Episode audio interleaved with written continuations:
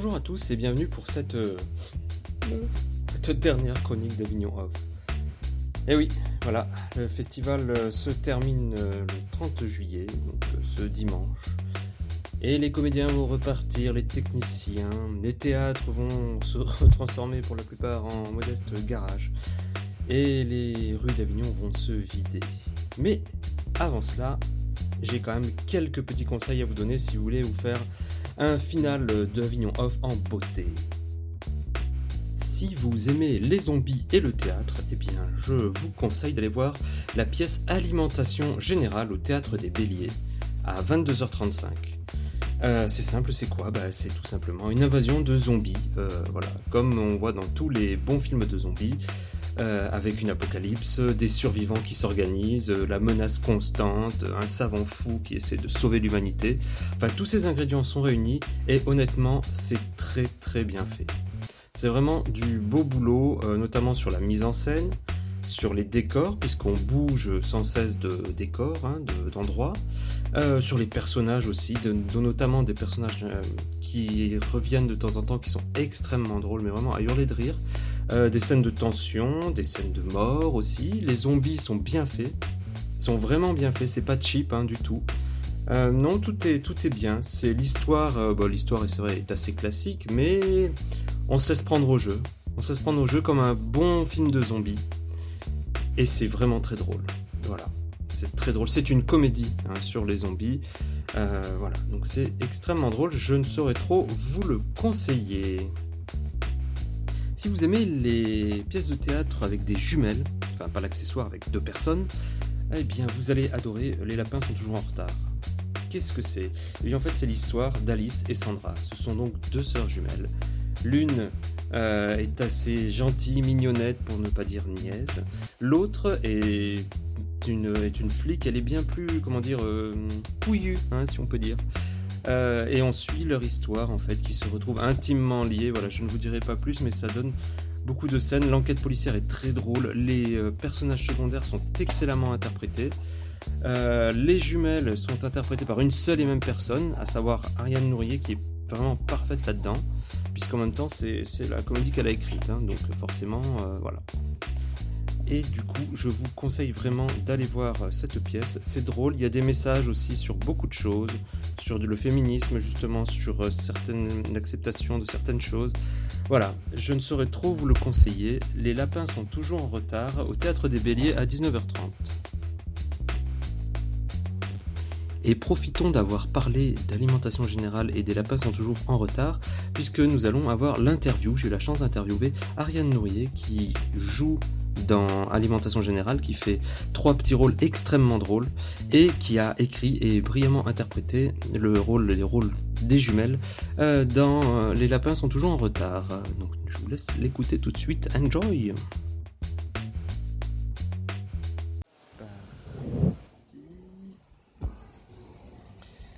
Bonjour chers auditeurs, j'ai la chance, euh, la très grande chance d'avoir en interview Ariane Mourier qui est l'auteur des Lapins sont toujours en retard et qui joue aussi dans une autre pièce dont je vous ai parlé qui est Alimentation Générale. Bonjour Ariane, Bonjour, ça va? Ça va Comment ça se passe ce festival? Eh ben, c'est éprouvant. c'est éprouvant, on est fatigué, mais on tient le coup, c'est très agréable, il y a une très bonne ambiance, euh, il fait pas trop chaud. Donc voilà, on tient le cap. Donc ça se passe bien pour l'instant? Ça se passe très bien, euh, les lapins sont toujours en retard, euh, sont, sont pleins euh, au jour le jour, euh, tous les jours, donc pour l'instant ça va très bien.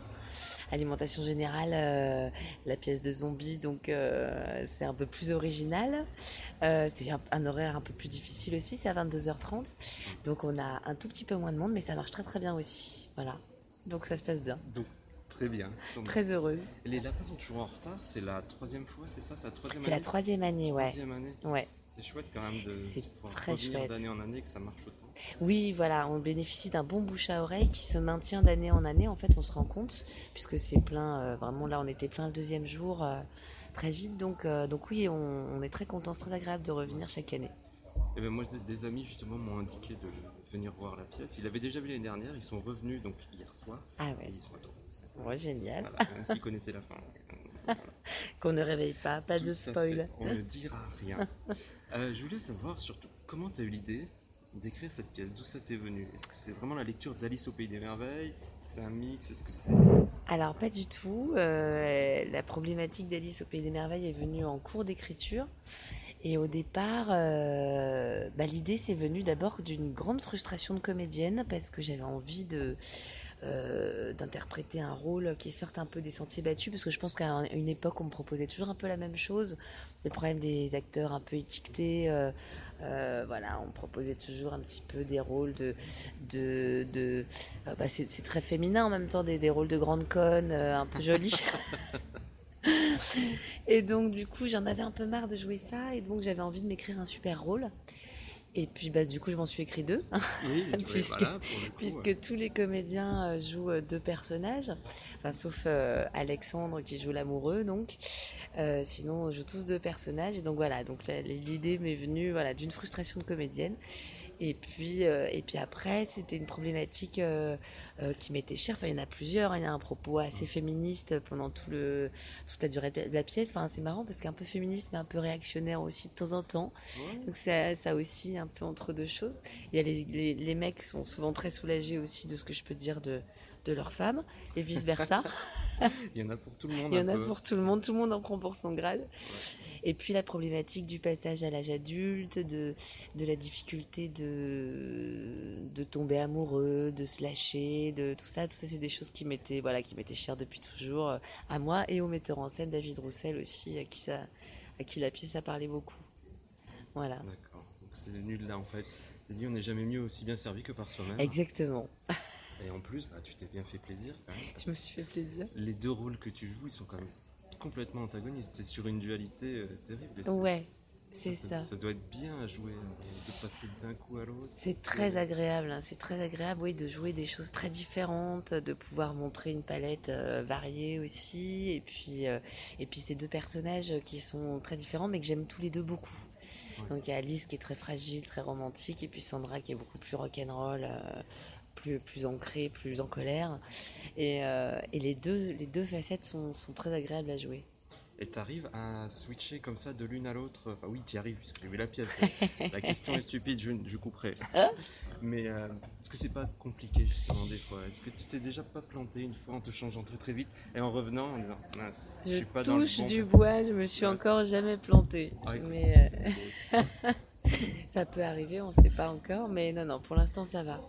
D'accord. Bon, parce que c'est vrai que ça va très très vite. Ça, c'est vraiment un, super point aussi de la pièce. C'est euh, sa, mise en scène. C'est fluide. On dirait un ballet.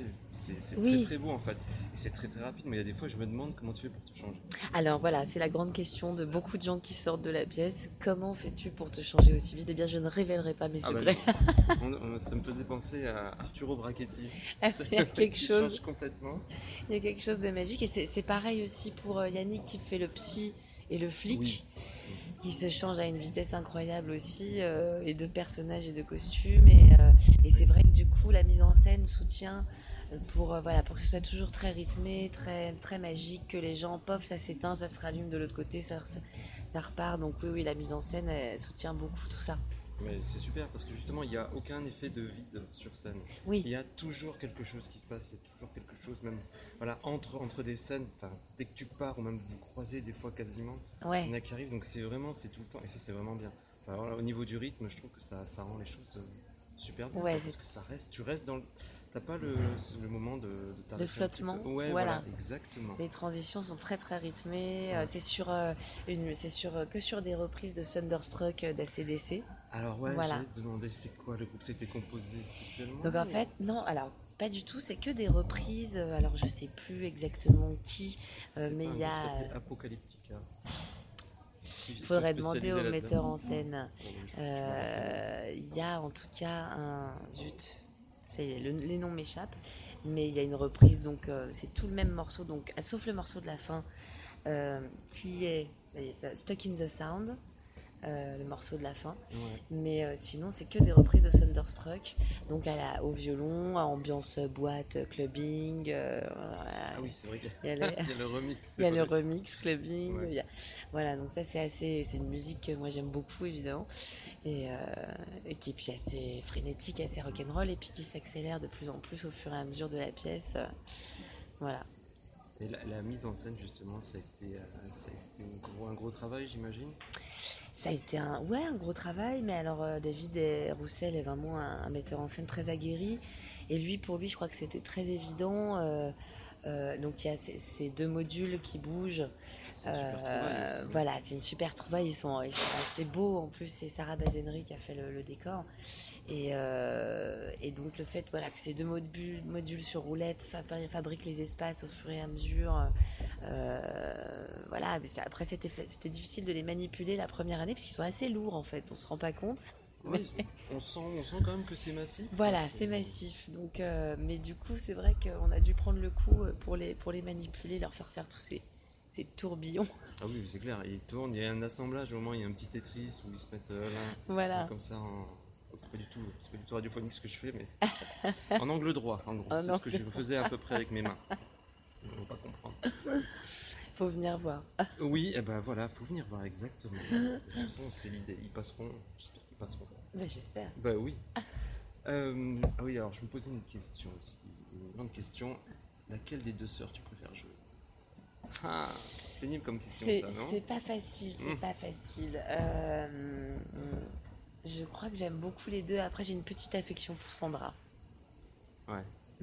j'ai une petite affection parce que j'ai toujours rêvé d'être flic quelque part. Alors du coup, je prends beaucoup de plaisir à, être euh, très méchante avec mon, coéquipier en plus. Oui, oh. Qui le mérite. Jean Bruno, hein, bah, Jean Bruno, on le salue au passage. qui est un petit peu lent, oui, qui, essaie, qui fait pourtant de son mieux, hein, qui essaye de faire de son mieux dans la vie, mais qui a un handicap hein, euh, intellectuel qui est quand même assez fort. Ah, clairement, je crois Mais il en devient très touchant, c'est un personnage du coup qui en devient très touchant.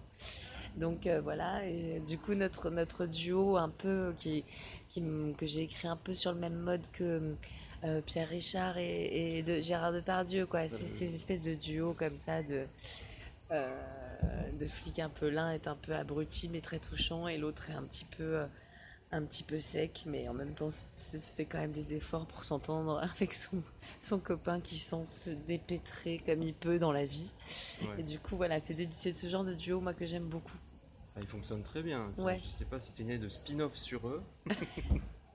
Écoute on verra on ne dit rien mais non, c'est très bien. Moi, moi je t'avoue, je préfère Sandra parce qu'elle a des punchlines. Elle a des punchlines. Ah, c'est ça, c'est. Il y a vraiment ça pareil aussi. Bravo pour l'écriture parce qu'il y a ça qui punchlines. Ah bah c'est cool, c'est cool, Tout le monde en prend pour son grade et il y a vraiment, ouais, il y a des punchlines très très bonnes. Ouais, ouais c'est cool. Donc plutôt Sandra quand même. Plutôt Sandra, plutôt plus naturellement Sandra. Le côté obscur quoi. Voilà, un peu le côté euh, plus dur, oui. Plus terrien. Ouais. Mais après, en temps de présence, c'est Sandra qui en a le plus, je pense. Je sais pas si tu Au final, je pense. Je, bien, ouais. Au final, je pense. Même si ça doit être relativement équilibré quand même. Mais au final, oui, je pense.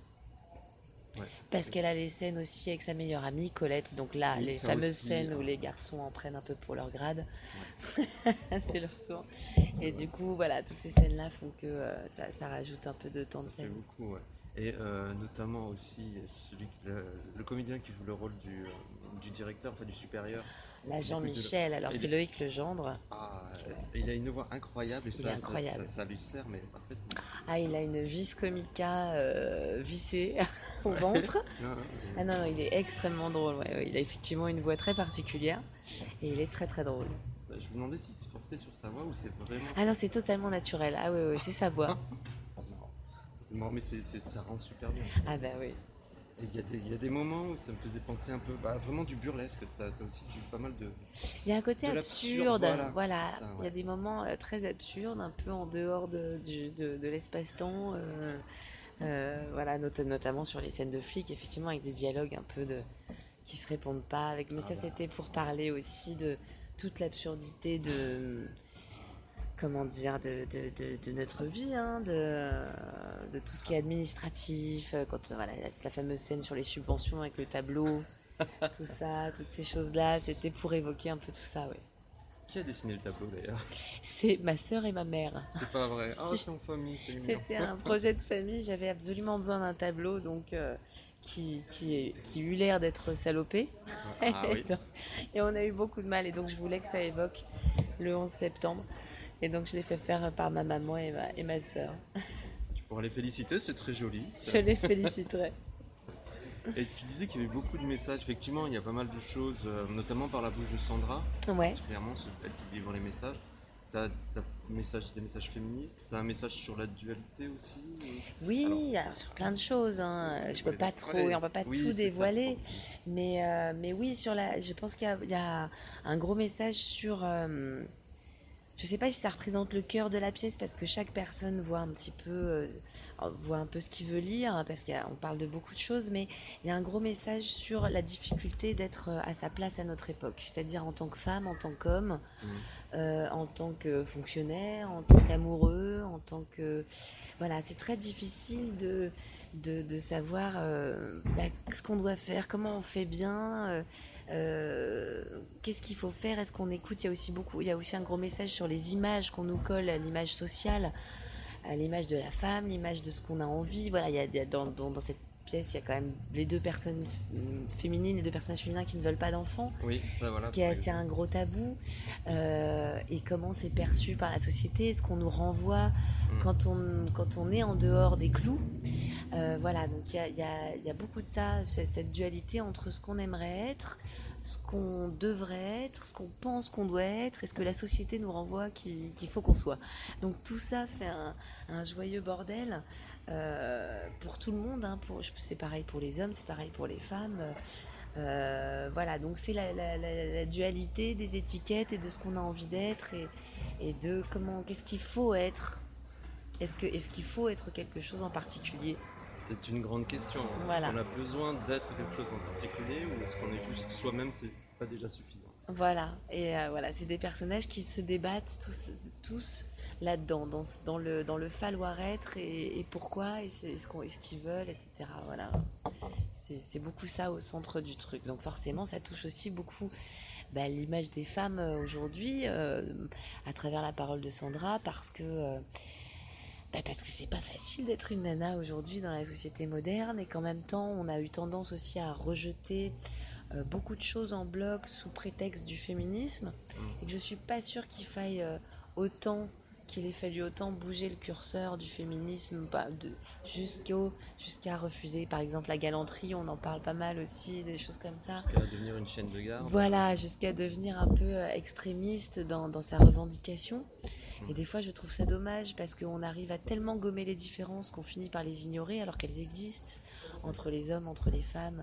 Euh, voilà, c'est dommage de, tout vouloir euh, gommer euh, en bloc. Donc c'est un propos féministe qui est, nuancé par ça vachement. Et qui devient presque de l'ultra-féminisme à un moment donné aussi, parce que du coup, je, demande aux hommes quand même de, de continuer à être hyper galants. Oui, de tenir la porte. Ah, ça, le truc de tenir la porte. Ah, bah, tenir la porte. N'importe où maintenant, je tiens les portes. Hein. Il, faut, il faut. je ne sais pas, même si je ne connais pas les gens, même si c'est une grand-mère à la boucherie, je m'en fous, je lui tiens la porte. je ne sais pas ce que ça peut lui provoquer. bah, écoutez, si les gens viennent voir la pièce, en tout cas, ils, sauront ce que, ils sauront ce que ça nous provoque, nous, les femmes, les hommes qui tiennent la porte. Et moi, je n'en reviens toujours pas, je ne savais pas, c'est un secret millénaire, et j'ai appris avec cette pièce. Et il y a une très belle phrase, ah, je m'en souviens exactement, c'est une très belle phrase justement, Sandra, qui disait On est l'espèce la plus évoluée, mais la femme. Ah, ah non, je dis, qu'on est quand même la race la plus opprimée depuis la nuit des temps. C'est ça, voilà, et j'ai trouvé ça tellement juste. Mais parce que on parle, c'est vrai qu'on parle beaucoup des minorités euh, opprimées, de racisme, etc. Mais c'est vrai que la femme est quand même très touché par le racisme. Alors encore en France, j'ai envie de dire encore, on est protégé et encore, on n'est pas au bout. Voilà, il y a beaucoup de sexisme, on n'est toujours pas à salaire égal, etc. Mais dans le reste du monde, c'est vraiment encore pire. Hein. Donc, euh, euh, je pense qu'on s'en prend beaucoup, on s'en prend plein la gueule. Et je pense que de temps en temps, on oublie que la race la plus opprimée, c'est pas une minorité, c'est la femme. c'est quand même la moitié de la planète. Donc, euh, pas mal en termes d'oppression. Voilà, exactement. exactement. Donc je voulais le rappeler. tu vois, en termes de punchline, euh, je la trouve très bien. C'est pas une punchline drôle, mais elle est, elle est tristement vraie. Ouais, ouais, ouais. Donc ce qui rajoute plus à, la pièce aussi, c'est qu'on rigole beaucoup. C'est vraiment. Hein, mais il y a, voilà, il y a ces petits messages qui sont distillés comme ça, sous forme, notamment par Sandra, Justement, ce côté où elle, elle a, elle a pas. C'est pas qu'elle a pas de recul, mais du coup, elle, elle, a, pas, de, elle a pas de langue de bois. Ouais, c'est ça, elle a pas de filtre en fait. Ouais, ouais, ouais. Et c'est du coup, c'est tu t'es fait plaisir à écrire justement en disant allez, Sandra, elle va dire ça. Oui, voilà, c'est un personnage avec lequel justement j'ai pu aller loin dans, dans ce genre de propos euh, euh, qu'on lui pardonne toujours, euh, quel qu'il soit en plus, parce que même quand elle dit à sa copine qu'elle est grosse, mais parce que voilà, elle a, elle a ce truc où justement elle, elle, elle, euh, elle dit tout. Donc euh, du coup ça aboutit à plein de moments drôles et plein, de- plein de vérités aussi. Exactement, mais contrebalancé après par un moment drôle et ça passe, ça passe très bien. Ouais, ouais c'est cool. C'est pas indigeste, bien au contraire. Euh, parlons un peu, alors je regarde ma petite liste, parlons un peu d'alimentation générale. Oui. Parce qu'il se trouve, bah, du coup, la première fois que je t'ai vu, moi c'était dans l'alimentation générale. Eh ouais. Et dit, waouh ah, tes, tes interventions, elles sont quand même, quand même terribles, Alors moi j'ai la chance d'avoir des personnages très drôles euh, dans l'alimentation générale. clairement. Donc ça c'est bien parce que c'est une pièce qui est, qui est bourrée de codes euh, différents. hein. Il y a des codes euh, euh, très cinématographiques, des codes vraiment de, euh, de série B, de zombies. Euh, Il y a des codes un peu de grands guignols, de films d'horreur. Ça commence dans une atmosphère un peu glauque avec un repas de famille un peu étrange. Ouais. on comprend pas très bien ce qui se passe, etc. Avec les voisins qui marchent. On comprend petit à petit que le monde est envahi de zombies. Et puis on suit ce groupe de survivants et, et voilà, il se trouve que moi j'ai des personnages qui arrivent euh, très comiques, euh, qui sont complètement en décalage, euh, qui sont pas compris eux encore qu'ils étaient, qu'ils étaient en train d'être, envahis par les zombies ou quoi. Donc euh, voilà, moi j'ai per- bon, par contre moi je meurs à chaque fin de scène. hein. je me fais quand même défoncer pendant cette pièce. C'est J'ai, vrai. j'ai une scène avec une échelle qui a failli me coûter la vie plusieurs fois. Ah oui, oh, alors, la scène avec l'échelle elle est très, bien aussi, mais Et j'ai cette femme, ce fameux personnage en scooter, effectivement, qui. euh, je crois que c'est, je crois que c'est la, la- c'est la meilleure. C'est le, le moment de, de rire. euh, c'est la scène, euh, oui, c'est une scène qui marche très très bien dans la pièce. euh. le décalage est tellement loin. Enfin, c'est. Voilà, alors pour expliquer un peu aux auditeurs, c'est une scène où. où euh, enfin, tu en auras peut-être t'en as peut-être parlé, mais c'est une scène donc où.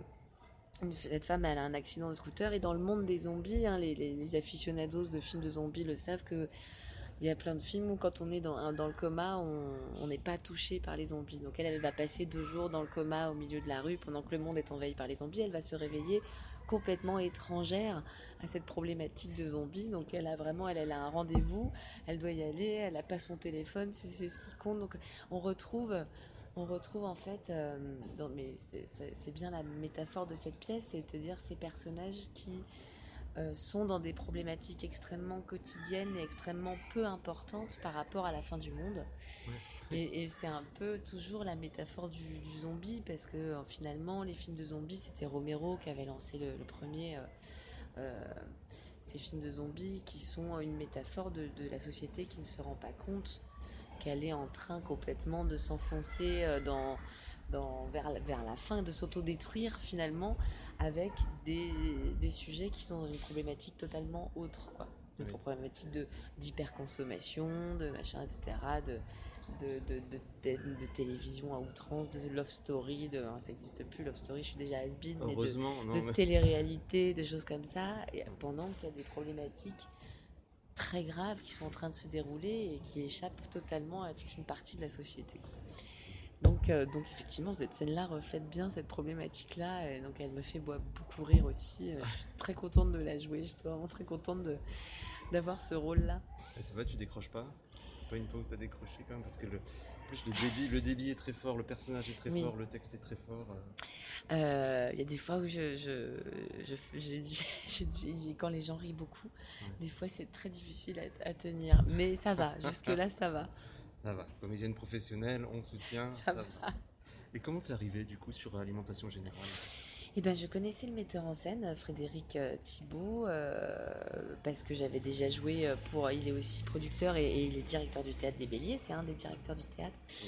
Et donc j'avais déjà joué euh, soit dans son théâtre, soit dans ses productions. Et donc voilà, il m'a proposé, euh, il m'a proposé ça et j'ai trouvé, j'ai lu la pièce, j'ai trouvé que c'était un défi incroyable parce que ça ne s'est pas encore vu une pièce de zombie. Mm. Ça Mm. commence à venir les pièces de genre, les pièces d'horreur, les pièces comme ça, mais c'est c'est difficile de faire venir les gens euh, euh, à Avignon, c'est plus facile Oui. euh, parce que les gens vont à la découverte. Mm. Mais on l'a lancé à Paris et c'est très compliqué de, de faire sortir les gens des sentiers battus. Donc, euh, donc je me suis dit, bon, bah, c'est un beau défi. Et, et voilà, donc j'étais ravie de le faire. Et puis, et puis à Avignon, ça, ça marche bien. Ouais. Voilà, les gens sont plus prêts à découvrir des choses, je trouve. Les gens sont là pour ça, oui. Enfin, Voilà. Beaucoup de gens, après, tu as ceux qui vont voir les grosses têtes d'affiche, les trucs connus. euh, Oui, bien euh, sûr. Partout, mais c'est vrai qu'en général, euh, les gens ils vont chercher un peu ce qui est, ce qui est exotique, en gros, ce qui, Voilà, ce ce qui, qui est pas ailleurs. change. euh, Oui, parce que c'est vrai, quand on voit 3, 4, 5, 6 pièces, des fois, parfois dans la journée, pour certaines personnes, les gens ont envie de voir des tas de choses différentes, quoi, des, des styles différents, etc. Et ça, pour le coup, c'est quelque chose qu'on qu'on voit pas souvent. Enfin, qu'on voit, qu'on n'avait encore jamais vu, en tout cas. Ah, clairement. Hein Il n'y a pas, pas d'équivalent aujourd'hui. À mon avis, tu peux être sûr qu'il y aura bientôt beaucoup d'ersatz. Ouais. C'est normal, c'est normal. On fera des petits. Bah oui, mais en tout cas, oui, c'est vrai que c'est euh, c'est bien fait. Moi qui adore les films de zombies, par exemple, Ah. bah, j'ai vu quand j'ai vu ça, je fais, il faut absolument aller le voir. Et j'ai pas été déçu parce que là, vraiment la mise en scène est bien, est bien faite aussi. C'est pareil, il y a plein de petites trouvailles euh, scéniques Ouais. et tout pour nous faire imaginer les différents décors, les différents lieux. Donc c'est euh, c'est drôle et puis la fin est drôle. Oui, parce qu'il y a une scientifique dingue, on peut Oui. pas tout dire, mais évidemment qui cherche un antidote, hein, comme, dans, comme dans beaucoup de films de grand zombies. classique, ouais, c'est le ça. grand classique de la, la chercheuse qui veut découvrir l'antidote et qui est affublée d'un d'un ancien agent de sécurité qui est lui aussi c'est un peu le même genre de duo un peu euh, Ouais. Bon, elle est- est- ils sont tous les deux très fous hein, pour le coup est- Oui. Ah oui, et par contre, elle, c'est pas un équivalent de Sandra. hein, voilà clairement, c'est- elle euh, n'est pas terrienne elle, est aussi donc ils sont donc le monde est un peu entre leurs mains donc on, on a du souci à se faire bah oui, oui. Hein mais oui, mais c'est une très bonne pièce aussi. Effectivement, c'est aller voir.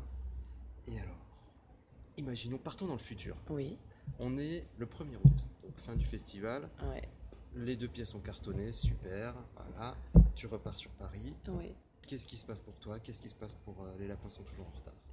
Alors les lapins sont toujours en retard part en tournée. Donc euh, là, à partir de euh, octobre, du mois d'octobre. Donc voilà, dans- en France et en Belgique pour l'instant. D'accord. Euh, on aura peut-être d'autres des- destinations plus exotiques. Et puis, euh, et puis alimentation générale, là c'est c'est aussi le but d'Avignon, hein, c'est le grand salon, donc peut-être aussi partir en tournée, mais la saison d'après. D'accord. Voilà. Et puis moi, euh, j'ai d'autres projets de théâtre aussi euh, personnels euh, en dehors de, de- de ces pièces-là aussi euh, pour un peu plus tard. Voilà. D'accord. Suspense, Suspense, surprise, on ok, peut pas en peut rien parler. dire, ok, c'est en cours, là. Est-ce que tu as des projets d'écriture aussi Oui, De- j'ai des projets d'écriture que j'ai mis un peu entre parenthèses à cette année parce que euh, c'était sur un sujet euh, qui, qui est l'hôpital. Euh, moi, j'ai très envie de, de faire, de faire une pièce qui se passe à l'hôpital parce que je trouve que c'est euh, un microcosme absolument extraordinaire. Ouais, c'est un monde, c'est un petit monde qui Ouais, euh, c'est un petit monde et où il y a tout. Il y a la vie, il y a la mort, il y a les naissances, il y a les décès, il y a les, les maladies, il y a des grandes joies, des grands deuils. Euh, et puis il y a tout un, univers quotidien aussi parce que eh ben, il y a des gens là-bas qui sont ni malades ni, ni rien du tout, hein, qui, qui juste, qui c'est leur métier, leur quotidien. Et donc moi je trouve que c'est un, un endroit où on peut parler de plein de choses. Voilà. Donc, euh, mais j'ai mis un peu entre parenthèses parce que là j'avais trop de gens autour de moi qui étaient justement à l'hôpital cette année. Ah, bah oui, Et j'ai dit, veut- bon, j'ai pas très envie d'en parler tout de suite. Oui. Si je vais attendre un peu, voilà. Donc c'est un projet, D'accord, ok. Les prochaines années, on devrait voir a quelque chose. j'espère. Les médecins sont toujours en retard. Peut-être. Je ne poserai pas le titre, hein, je te le laisse. D'accord. Ah, bon, bah l'avenir, ça, ça s'annonce bien. Alors, Ouais. avec pas mal de choses, pas mal de projets.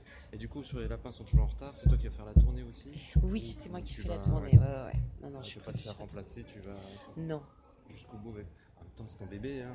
Bah oui, c'est ça. Puis c'est tellement un joli rôle qu'on n'a pas envie de le lâcher tout de suite. Du, du coup, tu le connais sur le bout des doigts maintenant. À le bout des doigts.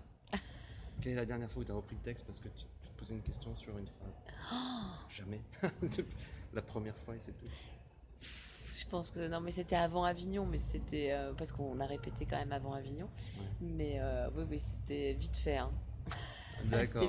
Bah, quand on l'a écrit et quand on l'a joué, Bah, clairement. ouais. C'est-à-dire qu'il y a vraiment quelque chose, euh, oui, qui est enfin, qui est, qui est nature. C'est ma façon de parler aussi, à plein de moments. Donc, je- Oui, donc en plus, oui, tu, oui, c'est mes mots, mes expressions, mon magouaille, tu joues pas, tu le vis quas- quasiment. Quoi. C'est- presque. C'est du jeu naturel le plus naturel possible. J'essaye en tout cas. Ouais. Bon, bah, ça marche très bien, je peux te dire. Bah, merci. Et la dernière question, euh, Alors là, c'est une question, c'est une tradition. Ouais. Euh, ça s'appelle la question feignasse. Ah. C'est très simple, c'est en fait, euh, quelle est la question que tu rêverais qu'on te pose? Voilà. Que tu vois, comme moi, ça m'évite de poser une question. Et à chaque fois que je dis ça, à chaque fois c'est pareil, on fait oh non. Je suis Bah, désolé. hein, C'est bizarre parce que je sais. je suis pas sûre d'avoir de fantasmes, de questions. Ou quelle est la question que tu trouves qu'on t'a pas assez souvent posée en interview, ou même jamais, tu vois, où tu dis, Putain, mais vous loupez ça, là, moi ça m'intéresserait de parler de ça. tu vois Oui. Voilà. Ah, je sais, je suis. Je suis pas sûre d'avoir un. Est-ce que j'ai jamais. eh Ça, ça prouve bien que je ne juge jamais mes intervieweurs. Ça va. Je me dis pas, mais on n'a pas parlé de ça. Euh, Non, on a tout abordé. hein, euh, Là, franchement, euh, pourquoi euh, Non? Eh, Je vois pas. Écoute, je vois pas. Je passe mon tour. Tu passes ton tour. Je passe mon tour. Tu peux, tu peux tout à fait. J'ai le droit. Ah. Tu as le droit, oui, je te rassure. Alors, monsieur, moi ça me permet de faire une, d'écrire une question en moins, tu vois. Ah, c'est bien. Ouais, ouais, C'est c'est fait la- vraiment la, la feignasse. feignasse. La Ah, question feignasse. Ouais, je revendique. Mais j'en suis désolé. Ben, en tout cas, je te remercie énormément pour cette non, interview. merci à toi. Euh, C'était super, on a appris bien plus sur la pièce et j'espère que ça vous aura donné envie de, de voir ça, chers auditeurs, parce que vraiment, ça fait partie de mes coups de cœur. De toute façon, si j'en parle, c'est que c'est bien. Voilà, c'est un, truc que je me suis dit, c'est- comme ça, c'est tout, c'est une règle. Non, C'est bien. Eh ben, je vous attends. Ok. De pied ferme. Vous savez ce qu'il vous reste à faire. Au théâtre des Béliers, euh, les lapins sont toujours en retard à 19h30, avec une séance supplémentaire le jeudi, il me semble, hein, c'est À ça 17h45, À ouais. 17h45, alimentation générale, à 22h35, au théâtre des Béliers aussi. C'est ça. Voilà, tout est dit, il vous reste plus qu'à prendre votre petite voiture de Montpellier et puis venir. Voilà. Ouais, c'est super le festival d'Avignon. En plus, ça vaut le détour. Oui, exactement. Ah, Merci beaucoup. Anne. Merci à toi.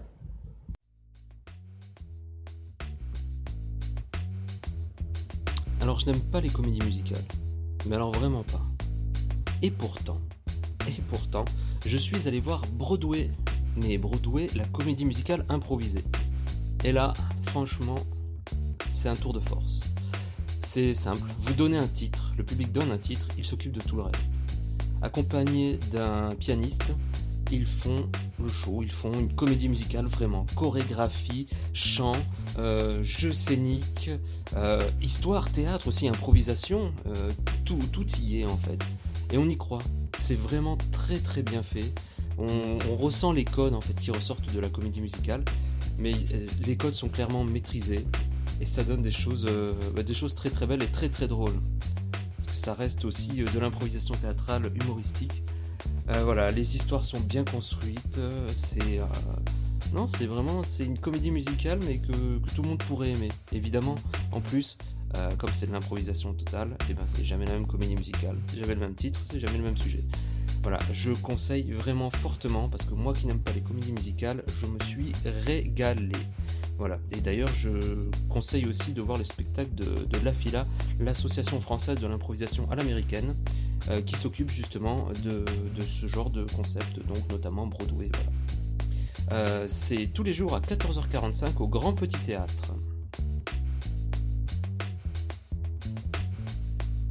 Si vous aimez Las Vegas Parano et Molière, et ben oui, voilà, et ben vous pouvez retrouver à peu près les deux en fait euh, dans une pièce, dans un- une version, on va dire, du Médecin malgré lui, donc de Molière, mais qui s'appelle Médecin malgré lui Los Angeles 90. Et en fait, ça se passe au milieu de Los, Angeles, au milieu des années 90. Alors c'est très très bon, c'est complètement taré. Donc euh, voilà, le, c'est fou, c'est c'est fou. La mise en scène est, est folle, les costumes sont, sont parfaits, c'est les années 90. Le texte n'a pas été changé d'un iota. Par contre, toute la mise en scène, elle, euh, change complètement et c'est extrêmement drôle. Euh, le, personnage qui joue le rôle du médecin est juste incroyable. Quoi. C'est, il, est shooté tout le temps. C'est vraiment euh, Johnny Depp dans Las Vegas Parano. C'est très bon, il y a des trouvailles inventives, vraiment inventives, visuelles, sonores, de, mise en scène. C'est, c'est très très drôle. Vraiment, on se, on se marre. Et on se retrouve aussi à rigoler aux blagues de Molière. Eh bah oui, voilà, Molière il faisait des vannes et puis en fait ça marche toujours autant. Euh, voilà, c'est une heure de spectacle euh, excellent. Vraiment, c'est excellent. C'est un gros coup de cœur. Médecin malgré lui, a priori tout le monde connaît. Il y a eu pas mal de versions, mais celle-là, Elle est complètement déjantée, elle est complètement tarée. Enfin, les costumes, tout si vous avez l'occasion de, voir sur le net ou de chercher ou sur le net sur le Off d'Avignon, vous verrez. C'est assez, assez foufou. Voilà, donc je conseille fortement. c'est au théâtre des deux galeries à 16h. La semaine dernière, je vous ai parlé d'un spectacle d'un de mes nombreux coups de cœur, et qui était Nature morte dans un fossé par la compagnie Faux Magnifico, qui était un seul en scène en fait sur une enquête sur un roman noir euh, italien, euh, sur une enquête d'une femme morte dans un fossé, euh, dans des petits patelins italiens. je vous avais dit, comme j'avais apprécié ce spectacle, c'est un seul en scène avec X personnages, il y a à peu près 8 personnages, et c'est un seul comédien qui les fait tous, hommes et femmes. Et euh, c'est un, tour de force. En plus de, de ce, côté seul en scène, l'histoire est belle, l'interprétation est, vraiment superbe et parfois vraiment touchante. Euh, ce comédien s'appelle Greg Nardella. Et en fait j'ai eu la chance de l'interviewer. Donc je vous laisse écouter son interview. Profitez bien.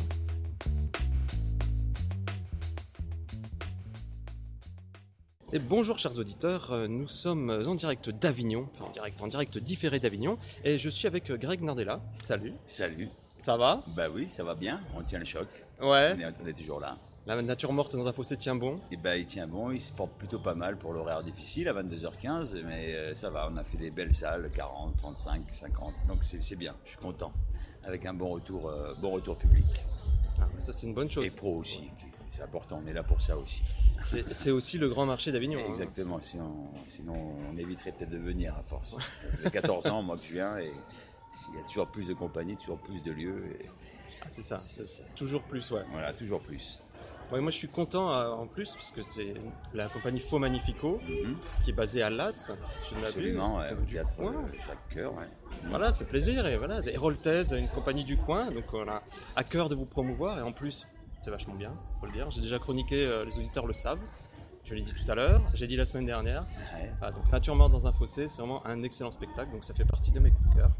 Et la première question que je vais te poser, c'est sur le choix, sur le choix du texte. Sur pourquoi justement un jour vous vous êtes dit tiens qu'est-ce qu'on va faire, qu'est-ce qu'on va monter comme pièce? On va partir sur ce, sur ce roman noir. Hmm. Bah, c'est Tony, hein, Tony Cafiero qui est vraiment un complice de longue date. C'est ma septième création avec lui, donc c'est un ami, un camarade de jeu depuis très très longtemps. Je dis souvent que c'est euh, une des personnes qui m'a le plus appris euh, mon métier parce que justement, il, mélange les, genres. Il s'est fait connaître beaucoup avec la comédie à l'art et comme beaucoup d'Italiens qui sont arrivés en France. Et, euh, ensuite, d'année en année, il s'est diversifié. Il a toujours pris des risques. Il a toujours fait des choix très différents d'un spectacle sur l'autre. Donc, ça a permis de, toucher plusieurs styles de, théâtre. Il a voulu, lui, c'était l'auteur surtout, Fausto Pallavidino, donc un jeune auteur italien qui est né en 76, donc il a 41 ans, qui est très prolixe et qui, voilà, qui est vraiment un auteur qui compte euh, actuellement en Italie et même au niveau mondial, qui fait partie de la nouvelle vague des auteurs euh, euh, de théâtre de narration, ce qu'on appelle comme Celestini. Donc c'est vraiment du, théâtre à texte, on va dire, avec un, texte qui, se défile, qui se délie comme ça et qui, crée, qui crée les personnages. Donc c'était d'abord le choix de l'auteur et puis le choix du polar, de, mettre un polar sur scène, c'est assez rare. On connaît le polar en littérature, mais euh, c'était voilà, c'est un exercice qui, se plaisait à, éprouver euh, sur le plateau avec euh, voilà un acteur complice qui a confiance et qui sait peut refourguer beaucoup. Il y a beaucoup de bruit, mais c'est bien en même temps. C'est la, c'est la, c'est la, faune avignonnaise autour de nous, mais c'est bien. C'est vivant. Et donc, il a fait ce choix de, donc, de cet auteur, de ce texte et de ce comédien seul en scène, en sachant que le, le, le, le texte est écrit en principe pour six acteurs, quatre, quatre acteurs et deux, et, deux actrices. Et il a voulu, euh, alors aussi un peu dans la veine de la comédie, puisque je joue sur un plateau de deux sur deux, deux Samia rapprochés, donc un carré blanc sur lequel je, je joue, je monte pour interpréter les personnages, et puis en périphérie, euh, des éléments de costume. Euh, qui, pour passer d'un personnage à l'autre. Donc il voulait vraiment mettre l'acteur au centre du, processus théâtral, comme il, comme dit lui-même. Et donc il a voulu, jouer ce pari euh, d'un seul en scène pour ce, polar écrit pour, pour six acteurs. Voilà, donc c'était à la fois un choix de l'auteur, un choix de genre et un choix aussi dramaturgique de, de, faire un seul en scène avec ce, texte-là. D'accord, parce que c'est quand même un tour de force aussi, en plus de l'histoire qui est très bien, avec un twist. On en parlera pas, on va éviter de spoiler, non, mais faut pas, faut pas dévoiler. non, mais c'est euh, l'histoire en elle-même est très belle et le tour de force, c'est ça. C'est un acteur et euh, X personnages, quoi. Ces six personnages, c'est très fort. Ouais, Ça, c'est tout, à, très tout fort. à fait. Ah, C'est mon téléphone qui sonne, je le coupe. Oui, oui, tout à fait. Bon, après, c'est vrai que bon, il y a ce côté performance, évidemment, parce que voilà, je joue quatre, euh, quatre hommes, deux femmes.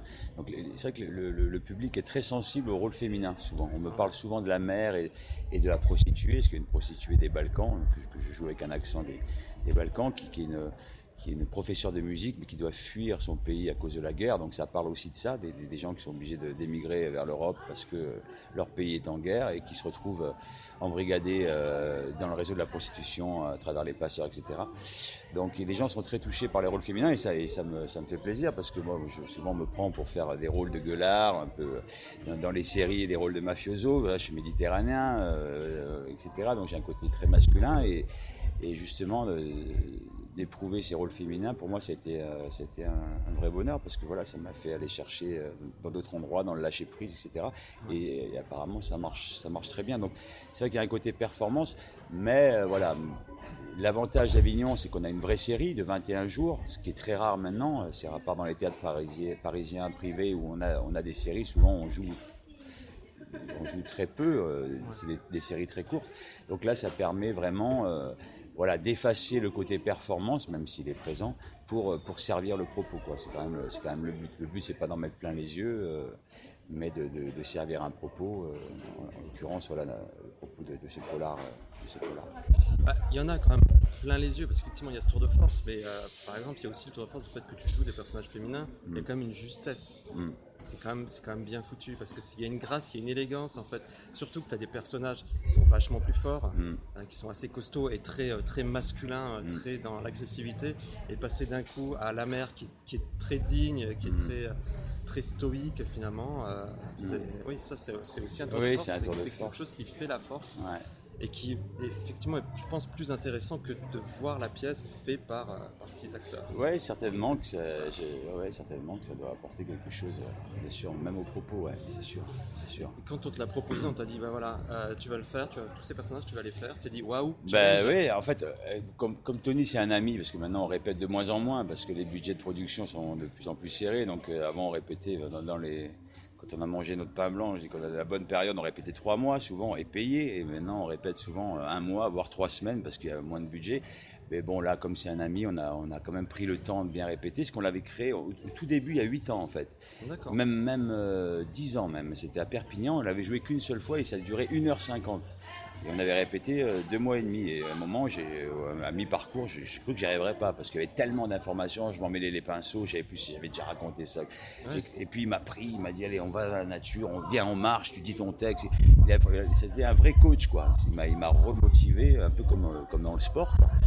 Et puis euh, finalement, on a, on, on a été au bout de, l'aventure. On l'a présenté à Perpignan devant 500 personnes dans le théâtre municipal, donc avec les, balcons, euh, c'était un théâtre à l'italienne.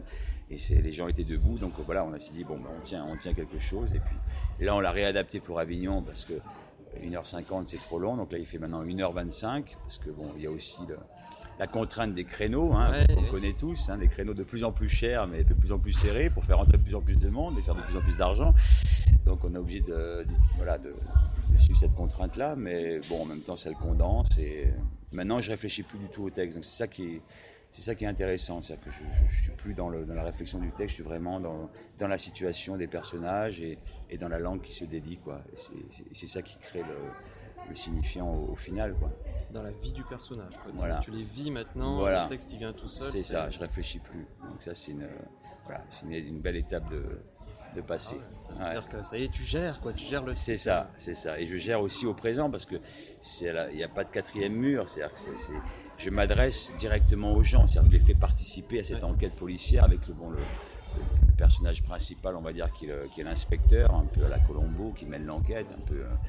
Euh, Et, euh, et donc je m'appuie beaucoup sur les gens pour, pour voir si l'information passe. Et puis du coup, je les vois réfléchir avec moi et enquêter avec moi. Donc ça, c'est assez, assez jouissif. Quoi.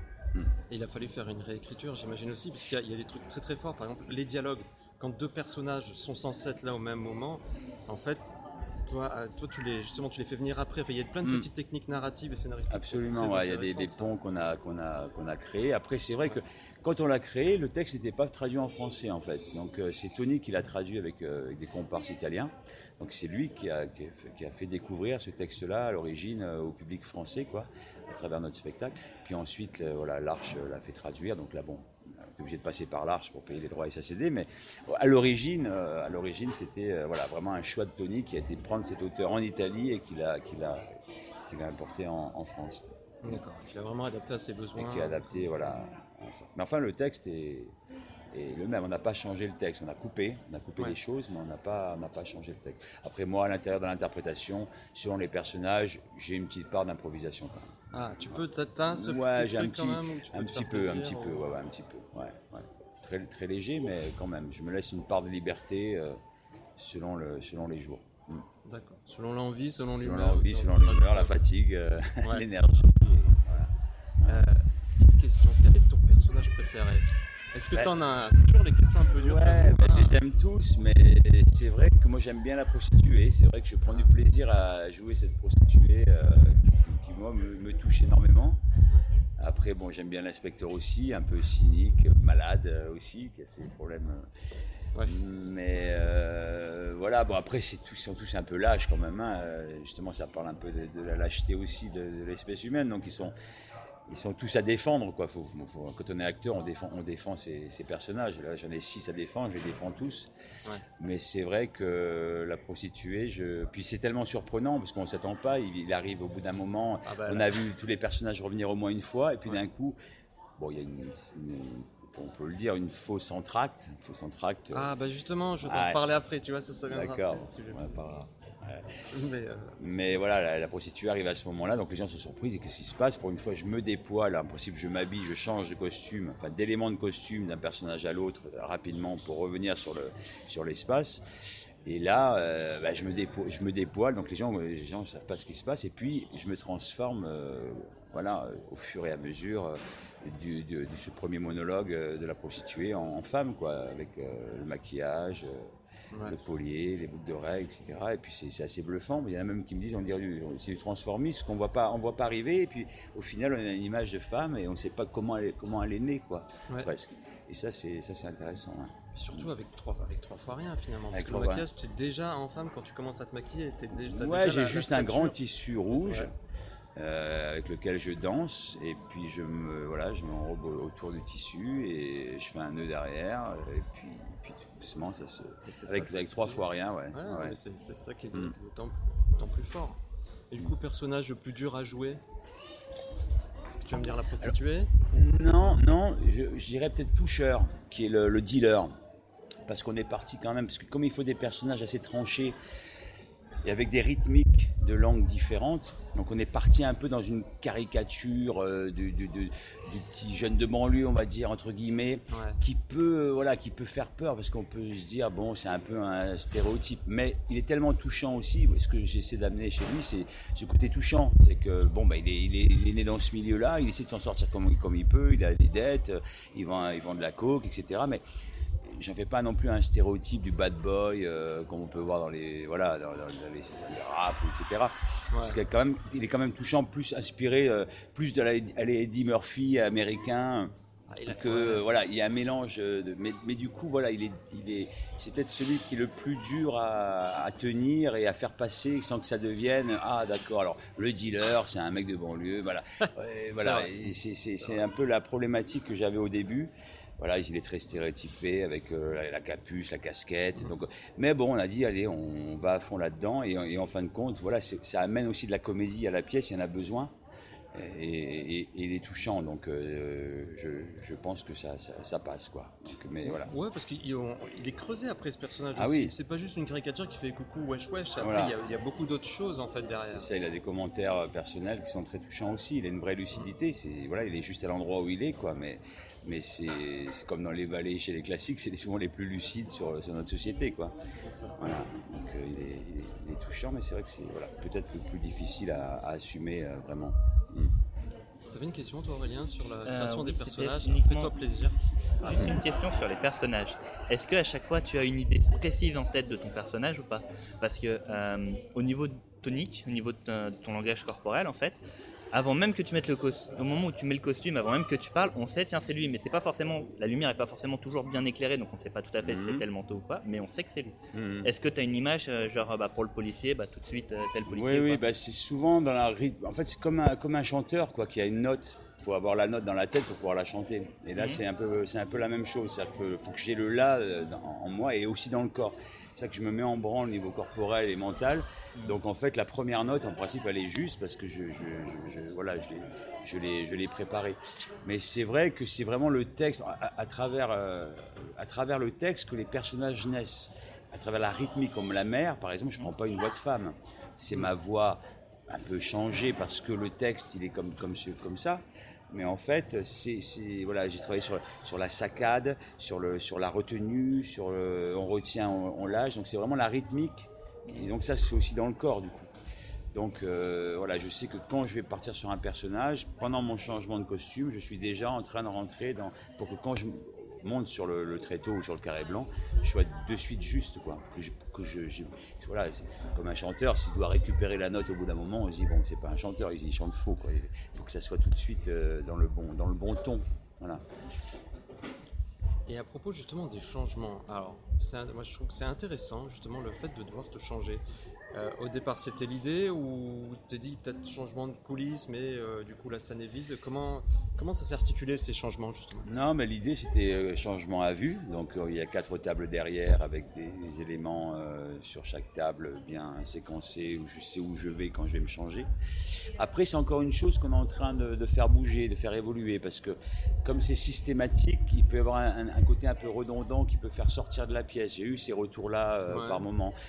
Donc il faudra peut-être plus l'assumer. Il y a quelques choix musicaux qu'on va peut-être changer aussi, des musiques qui reviennent, etc.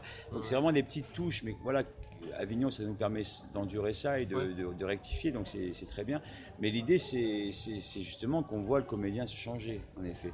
Et en même temps, ces changements, alors c'est- pareil, ça dépend du nombre de personnes dans la salle. Si tu as une salle de 200 personnes, les changements, ils posent moins de problèmes, parce que c'est aussi une période de digestion pour le spectateur qui vient d'avoir, qui vient d'être bombardé d'informations et d'un personnage, et ça le laisse, et même entre eux, des fois ils communiquent entre eux, bah, ah, il a dit ça, peut-être que c'est lui, euh, ah, il nous a parlé de ce mec, putain, c'est un indice.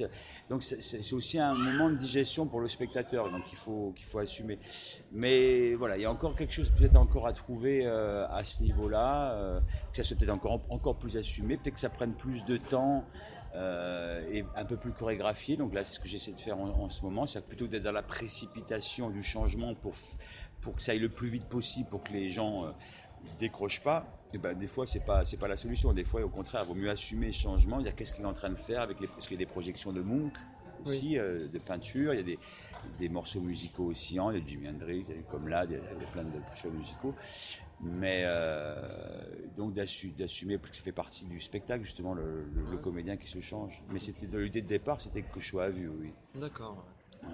Oui, oui, du coup là ce serait de faire euh, oui, vraiment un, grand- un spectacle avec une chorégraphie. Comme Ben si- voilà, c'est-à-dire que changement mes changements, là, rythme. je suis en train de travailler un petit peu, qu'ils soient aussi chorégraphiés, quoi. Que- Comment je tombe un, euh, mon, mon- mon manteau d'inspecteur pour enfiler le, la- le manteau de la mer, le bandeau, euh, voilà, que ce soit, euh, que ça soit aussi chorégraphié, que ce soit pas juste une, une parenthèse où euh, on attend que le comédien se change. quoi. Ouais. Voilà. Mais pour toi, ça te fait pas aussi des respirations Et ça, moi aussi, ça me fait des respirations aussi. Ouais, moi aussi, ça me fait des respirations. J'écoute la musique, ça me nourrit. euh, et euh, ouais, ouais. Petite respiration. Oui, oui, c'est clair. c'est clair. Est-ce que tu t'es déjà planté de personnage? Dans l'ordre Parce qu'il y a quand même un ordre bien précis. Alors jusqu'à maintenant j'avais un, un déroulé quand même pour au cas où Ouais. au cas où parce que des fois les musiques sont trompeuses. On peut avoir une musique euh, des violons et puis c'est Pusher le dealer qui arrive derrière. Il a voulu jouer avec ça aussi. Et du fois on écoute une musique on se dit ah ça ça va être la mer ça c'était au début. Maintenant euh, maintenant ça y est j'ai le spectacle dans la tête. Mais au début ouais j'avais des moments de doute et d'un coup j'allais voir un petit peu ma conduite pour être sûr de pas me planter parce que là c'est compliqué de revenir en arrière après Ah bah oui, ah là l'histoire après pour récupérer, ouais, c'est c'est pas la même. Et justement, le fameux entracte, Parce Ouais. que ça, c'est aussi un truc qui est. Qu'est-ce qui se passe? Il y a un entrée qu'il faut sortir. Il y a toujours ce truc. T'entends les, les gens entrer qui font Ouais, Qu'est-ce qui se passe Machin, il faut sortir. Et puis on voit que tu continues à jouer. On fait Ah, d'accord. C'est Mm. pas vraiment un intract.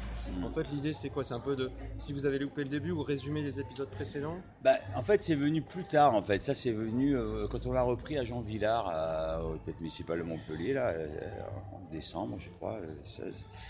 Et c'est Tony qui voulait euh, qu'il y ait cet entracte, cette fausse, fausse entracte, c'est-à-dire qu'on rallume les lumières, le public. Mais des fois, je, je- je laisse vraiment. Là, comme c'est Avignon, je peux pas trop euh, jouer sur le temps, mais euh, que les gens se lèvent, commencent à sortir, et puis d'un coup, je pose des questions directement. C'était un appel au secours. Du coup, ça les arrête Ah oui. qui donc innocenterait Jipo et du coup je pose vraiment des questions aux spectateurs réfléchissons ensemble et, et- et aussi pour remettre parce que du coup c'est là où l'inspecteur explique réellement ce qui s'est passé comment la fille a été tuée et d'une façon euh, je veux dire, c'est une horreur comment Oui. elle a été elle a été ma- massacrée en fait et pour dire voilà c'est un fait divers comme on en entend tous les jours et on finit par s'habituer à ça c'est même les informations la guerre bon voilà, maintenant on s'habitue. Il y a eu, ah, tiens, il y a eu 52 morts hier. Ah d'accord, il y a eu 30 enfants. Ah ok. Euh, mais en même temps, euh, voilà, il disait, mais, euh, il disait en faisant ça, en revenant un petit peu au présent, ça permet de, de, de, de- de considérer ce, fait divers vraiment profondément. Dire, regardez ce qu'on est capable de faire, quoi. Hum. Et donc avec euh, voilà la façon dont elle est morte, la façon dont elle est frappée, etc. Et, et comme l'inspecteur est malade, ça touche aussi l'acteur, ça touche aussi le, le metteur en scène, enfin, celui qui a choisi ce texte. Ouais. Et donc on- c'est un peu un retour au présent, c'est-à-dire que je suis un- entre l'inspecteur et l'acteur. C'est un mélange entre le personnage et le comédien qui défend ce texte-là et qu'est-ce que ça lui fait, quoi. Comment on peut en arriver là, quoi. Donc c'était, euh, voilà, c'était. C'est une scène assez dure aussi sur la fin. Voilà, enfin. pas. Je peux pas dévoiler. Non, voilà, pour l'image. Non, mais sur la, Oui, sur oui. la fin de l'entracte aussi. Ah oui, oui. Cette image euh, Ah oui. terre, enfin, Je suis à terre, je, je, je- voilà, pétri de douleur, euh, et puis je, comme quand on a des spasmes, puis la douleur finit par s'arrêter, et puis je, m'endors presque sur scène, donc il y a un moment de vide, de présent, qu'on trouve intéressant. quoi. Ouais. D'un coup, le spectateur, il est, oui, justement, il est plus dans, dans un, au- il est dans un- dans un autre code, dans un autre espace-temps. Et C'est c'est un peu déroutant, et en même temps, ça, ça fait se poser les vraies questions de, voilà, de- du propos de la pièce. Quoi.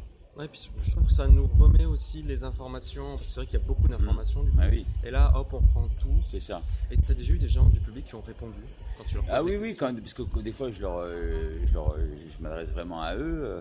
Quand je dis voilà, il l'a il jeté dans un fossé, pour- probablement pour faire croire à un viol ou pour empêcher que des traces de sang soient retrouvées sur, le, sur la victime, des traces de sang pouvant, pouvant remonter à lui. Et je fais d'ailleurs, rappelez-vous, les traces de sang qu'on a retrouvées sous les ongles. J'en parle au tout début de la pièce. Les gens me euh, acquiescent, quoi. Ils disent oui, oui, oui, on se rappelle. Ben, oui, c'était le sang de la, de la fille, donc c'était pas le sang de, de l'homme qui l'a tué ou de la femme qui l'a tué.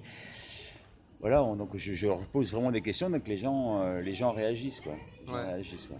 Ouais. Ah, mais c'est pas mal aussi. Quand je fais des scolaires aussi, parce que j'en ai fait, euh, c'est marrant, parce qu'ils ils- ils me parlent carrément, des fois, les, les gamins, quoi. Puis il y a moins de filtres, quoi. Ouais. Je vois- J'entends, c'est lui, c'est lui, c'est lui. Du coup, tu leur réponds enfin, tu, non, non, là, non, non. je- ouais. Mais bon, je les laisse réagir, je laisse Ouais. le temps à ça, ouais. Je laisse le temps à ça, ouais. Alors imaginons, on est le 1er août.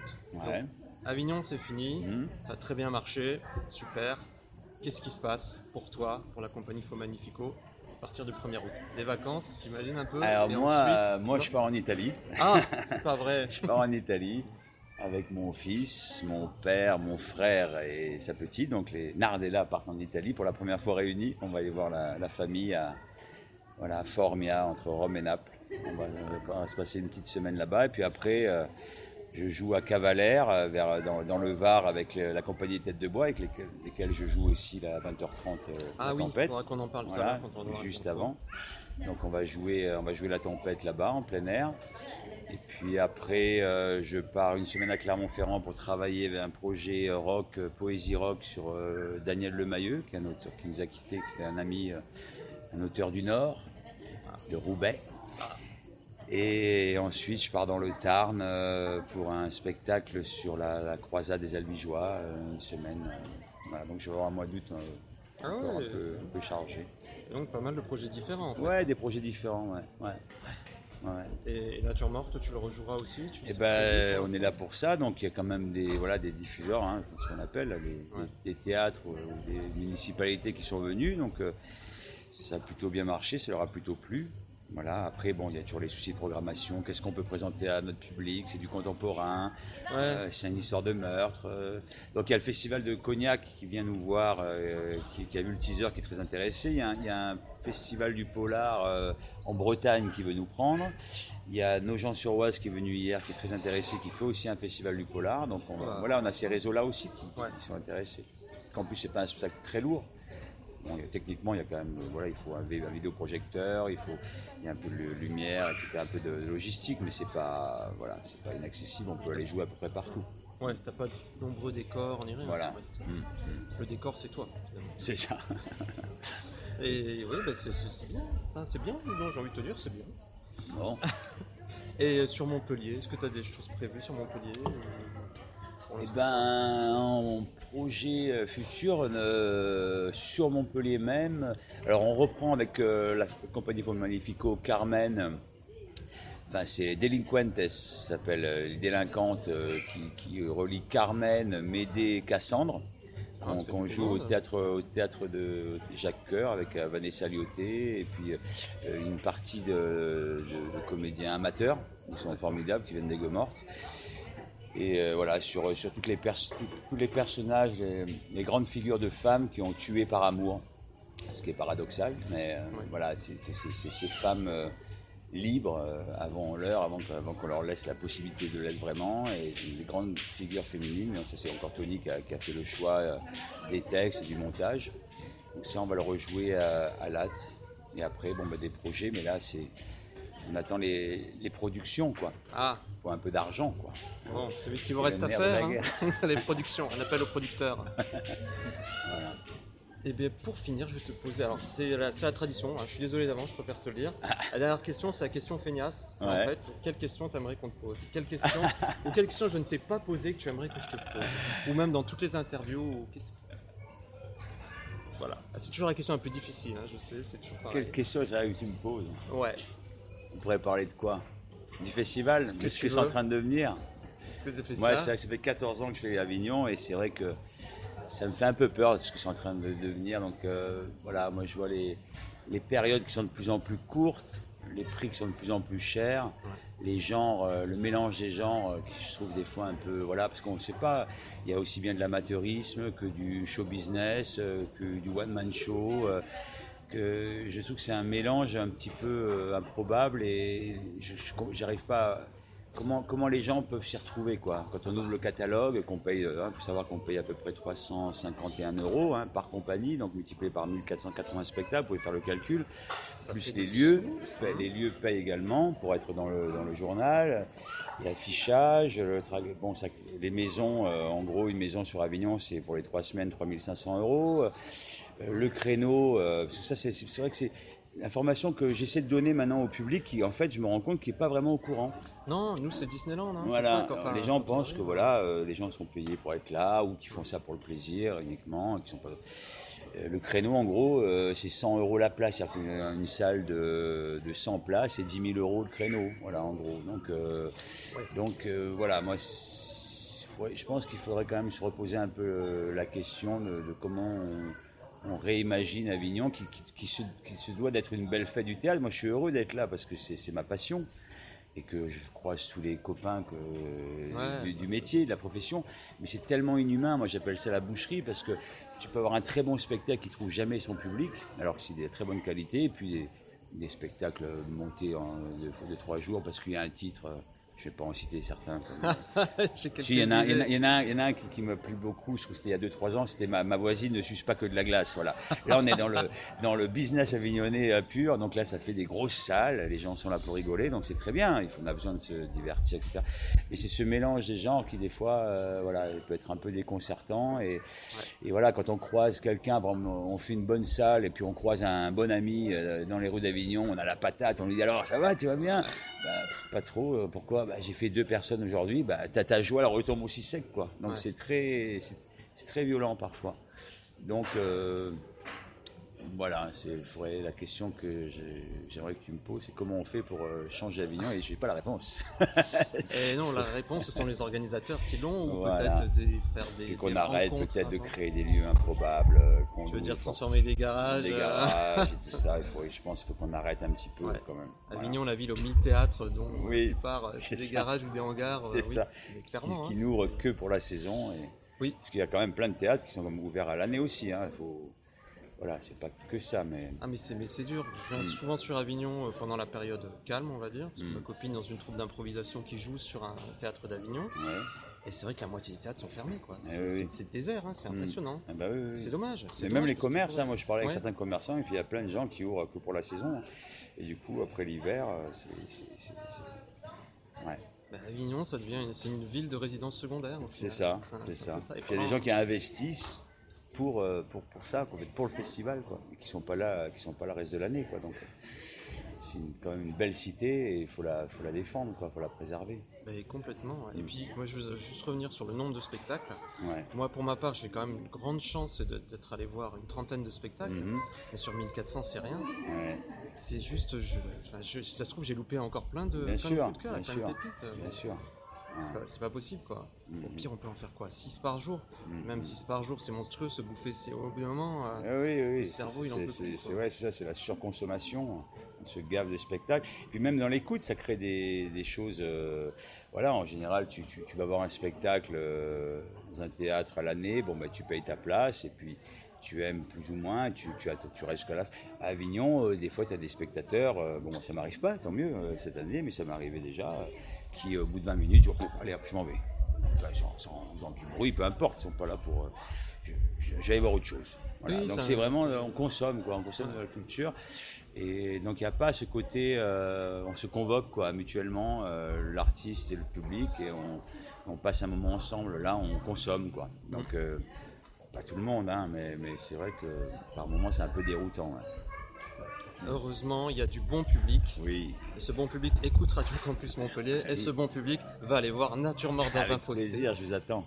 au collège de la salle à 22h15. Est-ce que tu as des jours de relâche euh, Le lundi. Le lundi, voilà. Ne venez pas le lundi, ça, ça ne servira à rien, mais voilà. Voilà. En tout cas, venez euh, pour cette fin de festival. Il vous reste 3 jours, à peu près, 3 jours, pour venir voir Nature Mort dans un fossé au collège de la salle. Avec plaisir, merci beaucoup. Et merci. Ah, et tu joues aussi dans la tempête alors je joue dans la tempête, oui, ouais. bien, il faut en profiter. À, Bah à oui. 20h30 avec mes, mes, mes collègues de la compagnie des Têtes de Bois, compagnie Montpelliéraine également. Donc Ah, là, c'est un tout autre style. hein. C'est Shakespeare, euh, voilà, c'est la tempête de Shakespeare, la dernière œuvre de, de Shakespeare.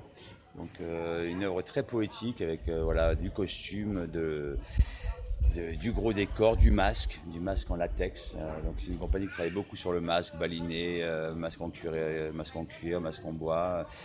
Donc euh, voilà, ça, ça marche très bien aussi. C'est une très belle, très belle pièce à 20h30 juste avant. Eh ben, si c'est pas l'occasion de faire les deux, Bah une oui, c'est très eh bien. ben voilà. Mon frère a fait ça hier, il était très content. Pourtant il n'est pas dans le théâtre, il s'est régalé. Ah bah voilà. Donc, si son frère aimait, vous aimerez. Bon bah merci beaucoup. Greg. Merci, Je merci souhaite à un vous. bon festival. Merci. Je vous avais déjà parlé de la compagnie des moutons noirs. En fait, cette compagnie, elle nous a offert, enfin, elle m'a offert euh, un de mes gros coups de cœur euh, de ce festival off. Ah, Enfin, à égalité, hein, mais en tout cas, ils ont offert Le Temps qui rêve, qui est une création dont j'ai parlé il y a deux semaines, qui est vraiment un énorme coup de cœur, un- une pièce magnifique euh, qui, euh, avec beaucoup d'émotion et qui nous met les larmes aux yeux à la fin. Mais c'est beau, on voyage. Enfin voilà, ça, je vous le conseille, je vous le re re re re conseille hein, notamment avec Grain aussi, hein, dont je vous avais parlé la semaine dernière. Mais euh, la compagnie des Moutons Noirs sont aussi connus à Avignon Off et même euh, partout avoir repris euh, le, classique Ruy Blas et l'avoir transposé de manière euh, folle. C'est euh, fou. Ils sont fous en fait, vraiment. C'est euh, c'est un succès. Je comprends pas pourquoi cette pièce. Enfin, si cette pièce a du succès, mais elle devrait en avoir tellement plus. Ruy Blas ou La Folie des Moutons Noirs. C'est au théâtre des Corsins à 20h35 tous les jours. Allez-y, vous allez voir. Je veux pas vous en dire plus, mais euh, voilà, si vous connaissez Ruy Blas, vous allez voir, c'est complètement modifié. Et encore une fois, on ne touche pas au texte, hein, c'est toujours pareil. Par contre, tout ce qui est autour, c'est fou. Ça en fait un autre texte, ça en fait une autre pièce. Voilà, je ne saurais trop conseiller, vous conseiller, et notamment avec toutes les créations des moutons noirs. Voilà. Si vous aimez les seules en scène de psychopathes, euh, oui, ça existe. Euh, je vous conseille d'aller voir Autopsie au Grand Petit Théâtre tous les jours à 13h. Alors Autopsie, c'est quoi? Mais En fait, c'est l'histoire d'une femme qui nous raconte sa vie, sa vie de psychopathe, de tueuse, de pourquoi, euh, pourquoi elle a tué plein de gens euh, depuis sa petite enfance. En fait, c'est pas comme si elle cherchait des circonstances atténuantes, mais elle nous raconte simplement sa vie. Euh, c'est très drôle. Alors, hein, contrairement à ce que vous pensez, c'est pas du tout glauque ni rien. Enfin, c'est très drôle, c'est l'humour noir en fait. C'est voilà comment elle s'est trouvée un mari, comment elle s'en est débarrassée. Enfin voilà, c'est tout, tout ça. hum, En gros, on lui enlève les, codes sociaux, euh, les règles sociales et, et voilà, et on lâche cette personne dans le monde et elle nous raconte sa vie. Euh, c'est un seul en scène, c'est bien, c'est vraiment bien foutu puisque on, bah, en fait, elle nous parle sans cesse quoi. C'est vraiment euh, ininterrompu. On est son, on est ses psy, en fait. Et du coup, elle nous déballe toute sa vie. Euh, la performance euh, de la comédienne est, est très très bonne parce que vraiment, faut pouvoir tenir. Euh, et puis, il faut passer. Elle passe en fait tous les âges. Donc, elle commence assez petite et, et puis on la voit évoluer aussi en face de nous. Donc voilà, c'est une, une heure, une heure de spectacle très, très intéressante. Voilà, c'est au Grand Petit Théâtre à 13h. Et reparlons un peu des classiques, et oui, des grands classiques, notamment la cantatrice chauve de Jeanne Ionesco. Et bien ça a été repris, hein. évidemment ça a été même repris plusieurs fois même dans ce off, mais alors ça a été repris euh, à l'Atypique Théâtre, à 18h tous les jours, par une compagnie qui l'a dépoussiéré. En fait c'est...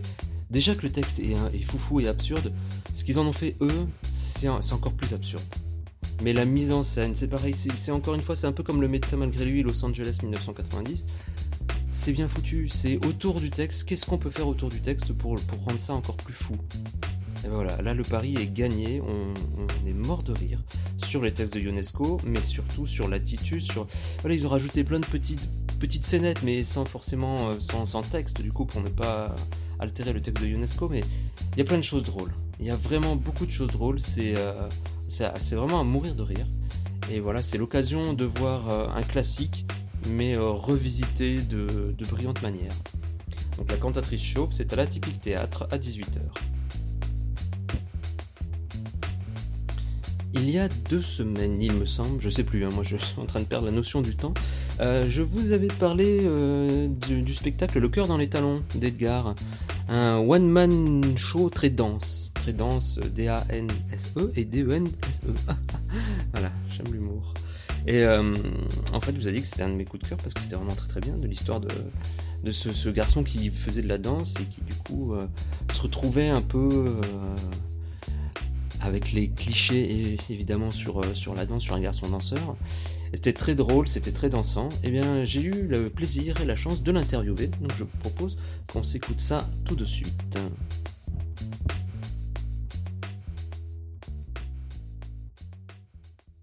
Et voilà, et bonjour à tous. euh, bonjour, je vous l'avais dit, je voulais interviewer Edgar, dont j'ai fait la chronique la semaine dernière pour son spectacle Le cœur dans les talons, qui est un de mes coups de cœur. Voilà, je le dis. Et donc, il est là en face de moi. Bonjour Edgar. Bonjour Sébastien. Comment ça va? Oh mais ça va très très bien, là je sors de scène. Alors, comment ça s'est passé? Ça s'est passé formidablement bien. euh, c'est la, la- la sixième date euh, quasiment complète en fait. euh, on, avait, on a encore beaucoup beaucoup de monde, un très bon bouche à oreille. Et, et puis le spectacle voilà vraiment s'installe dans, dans quelque chose de, de- de vraiment abouti, donc je suis vraiment très content. J'ai entendu parler de Standing Ovation, apparemment il y en a Oui, ça c'était hier. Alors oui, il y en a. Oui, alors ça, la standing ovation, c'est un petit peu l'étoile filante du. euh, on regarde le ciel et puis quand il y en a une qui passe, on est content.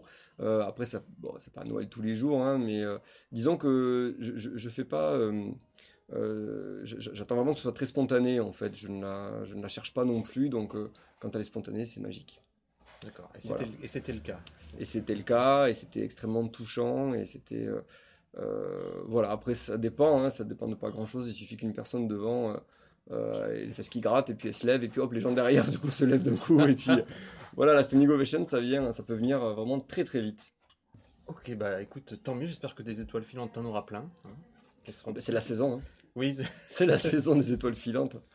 non mais c'est bien, c'est bien, du coup ça marche bien, c'est... ta deuxième fois à Avignon, troisième Alors, euh, on va dire, que- je pourrais presque dire que c'est la première fois avec ce spectacle, c'est-à-dire Mhm. mis en scène par Johan Chabot et avec la collaboration artistique de Caroline Darnay. Euh, donc cette version-là est à Avignon pour la première fois. Elle est même jouée pour la première fois à Avignon. Euh, et puis euh, l'année dernière, j'étais venu avec le spectacle euh, mis en scène par Johan Chabot. Donc j'étais à l'espace Saint-Martial et ça s'était déjà très très bien passé. Euh, et puis j'étais venu en 2014 au Forum. Euh, et alors là, on était sur une version, on va dire, où euh, le, le cabaret avait encore beaucoup de place dans le spectacle. Donc on n'était pas tout à fait sur un Billy Elliot euh, drôle. Voilà. Et en 2013, c'était ma toute première fois en Avignon. Je jouais un jour sur deux. Et, euh, bon, là, c'était un premier Avignon, donc c'était dans des conditions euh, au fond d'une cave, euh, euh, pas de clim. euh, Enfin, c'était euh, c'était euh, assez, euh, assez difficile. Euh, et puis le spectacle était vraiment complètement dans le cabaret, puisque je viens vraiment de ça euh, au départ. Ah, d'ailleurs, bah, parlons-en. Parlons-en un peu. Fais-nous un peu ton CV avant de faire ton one-man show. Et tu as encore d'autres activités parallèles? Alors, j'ai euh, été donc danseur. euh, parallèlement à la danse, je me suis intéressé au cabaret. J'ai fait de l'humour, j'ai écrit des chansons humoristiques, j'ai fait des numéros euh, un petit peu potages qui ont très bien marché dans, dans des cabarets. J'ai fait une tournée de cabaret en 2014, euh, euh, même à partir de 2000 2010 même. Euh, en 2010, j'ai commencé au pied dans le plat à Lyon, 2011, 2012, 2013. J'ai fait pas mal de cabarets. Et puis ensuite, je me suis tourné vers le théâtre. Et je crois que c'est vraiment quand je suis monté à Paris en 2015 euh, que j'ai pu vraiment prendre la mesure de, ce que ça allait devenir en rentrant au cours Jean-Laurent Cochet, où là j'ai rencontré donc Caroline Darnay et, et où j'ai vraiment appris le travail du comédien euh, sur les textes, hein, sur, euh, sur les locutions, sur euh, voilà tout ce travail-là, je l'ai vraiment développé, euh, développé à Paris. D'accord. Euh, pour revenir au spectacle, donc si tu me disais un Billy Elliot euh, drôle, c'est un, un un petit peu ça effectivement. Euh, moi je voulais savoir quelle était la part autobiographique dans ce spectacle. Aucune. Ah Non, euh, je mens. Non, en fait, euh, la part autobiographique, eh bien. Ah oui, c'est vrai que j'ai oublié de le dire à la fin de mon spectacle. Euh, non, mon père n'est pas alcoolique. Mon père n'est pas alcoolique, je répète. Non, bah, en fait, la part autobiographique, c'est que j'ai vraiment voulu faire de la danse et que j'ai subi pas mal de, de préjugés, de colibés, de, voilà, de, de choses que, que- que l'on peut imaginer. Ça, je- effectivement, je l'ai subi. Après, pas exactement comme dans le, le spectacle. Euh, L'idée, c'était que ce soit tout soit mêlé et s'entremêle voilà, dans, dans- dans une histoire euh, euh, rythmée. Donc, euh, c'est voilà, c'était surtout pour. euh, j'ai inventé, enfin inventé en tout cas, j'ai romancé beaucoup de choses dans le spectacle. D'accord, faut pas tout prendre au pied de la lettre. Faut pas tout prendre au pied de la lettre. Tu parlais des différentes mises en scène aussi, des différentes versions. Ton spectacle, c'est un spectacle caméléon finalement, que la version de base ne ressemble absolument plus à la version que tu as aujourd'hui. Quelles sont les, évolutions Qu'est-ce qui t'a poussé justement à modifier ce spectacle? Alors, euh, en fait, je, suis assez sensible au dicton qui dit euh, deviens qui tu es, et, je trouve ça pas, pas si facile que ça. Ça doit être vraiment le travail d'une vie de devenir qui l'on est. Et j'avais la sensation avec euh, le. Dès que j'ai commencé à faire du seul en scène, du one-man show même, je pouvais dire à l'époque, que je, ce n'était pas exactement ce qui me correspondait. Et, donc, euh, parce qu'on cherche toujours plus ou moins à imiter, on a envie que ça marche, on a envie de faire rire, on a envie euh, euh, du coup de, se rapprocher de ce, que l'on pense bien. Et, du coup, parfois on s'éloigne de ce que l'on est nous, et c'est une erreur.